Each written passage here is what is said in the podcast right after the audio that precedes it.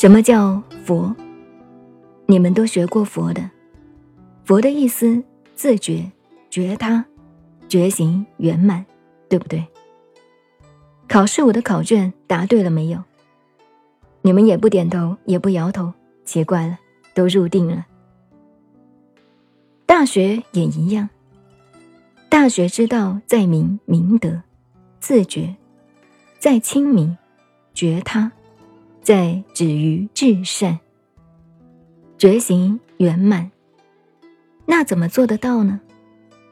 知止而后有定，定而后能静，静而后能安，安而后能虑，虑而后能得。所以要止、定、静、安、虑。的一套功夫下来，同讲修养佛学是一样的。所以后来中国的翻译把禅同大学定字连在一起，就称为禅定了。禅定的功夫真有静的功夫。刚才讲过，行住坐卧都要定。你说比丘戒，假使受了戒。为什么出来化缘呢？走路都很端正，那么威严呢？不是的，他真在定中走路，做人做事自然严肃起来了，不是故意的，故意勉强做不到的。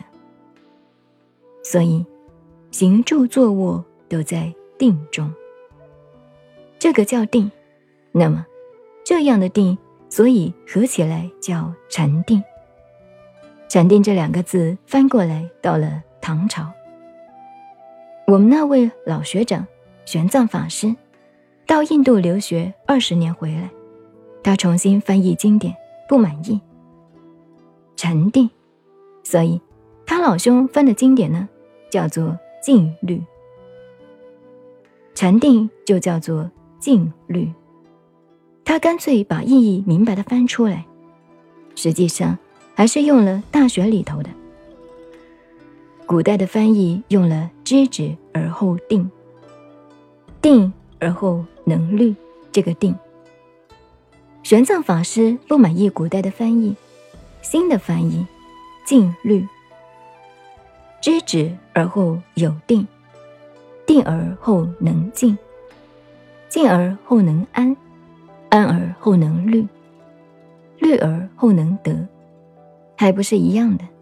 换汤不换药。这个叫禅定，我们再做解释。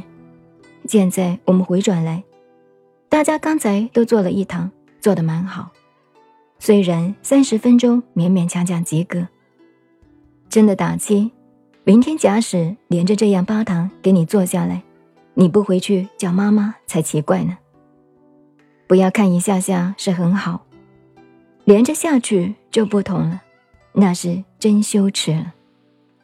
正式练习还早呢，现在是外形，内容呢？干什么？大家做的好好的，在禅堂里半个钟头真不错。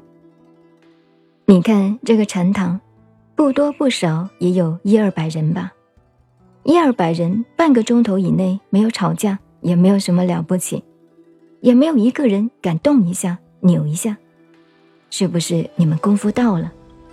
不是啦，因为那么多人看到你，你也晓得，明知道不能定，老子找给他定一下。这也是定，什么定？假假定，作假也可以定住了吗？这是外形。里面的思想怎么静下来？外形没有什么了不起，里面的心境怎么样定下来？